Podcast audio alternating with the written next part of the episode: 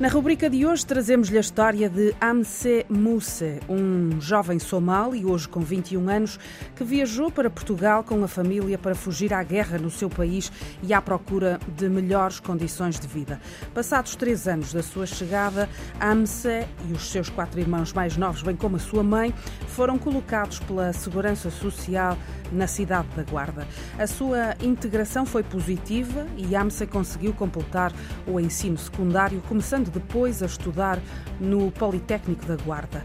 O desporto teve também um papel fundamental na integração, uma vez que Amse começou a jogar futebol logo que chegou, primeiro no Guarda Unida, ainda como iniciado, passando pelo Núcleo Desportivo e Social da Guarda, nos juvenis e juniores, até que nos séniores se estabeleceu no Grupo Desportivo Casal de Cinza.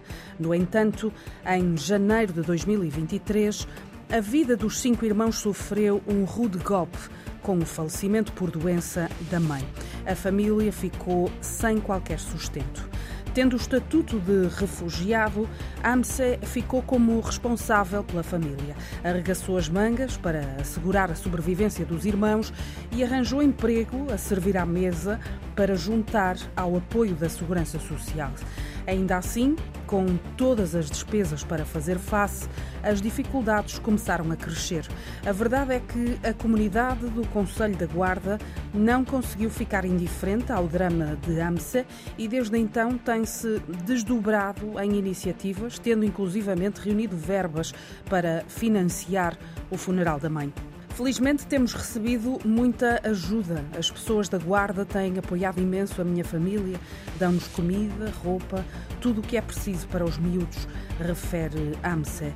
O próprio futebol continua a ter um papel importante nesta fase difícil da vida do jovem. O Grupo Desportivo Casal de Cinza, um pequeno clube dos distritais da Guarda, tem-se desdobrado em várias iniciativas de apoio ao jovem e à sua família. Entretanto, a ajuda veio até do adversário.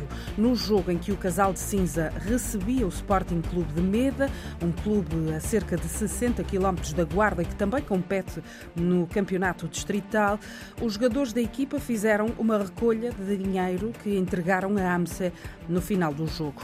Este gesto valeu a exibição do cartão branco à equipa do Meda. Para estes dois clubes e de acordo com os seus dirigentes, só existe esta forma de estar no desporto, numa realidade em que ninguém ofere qualquer remuneração e onde os jogadores treinam e jogam apenas porque gostam.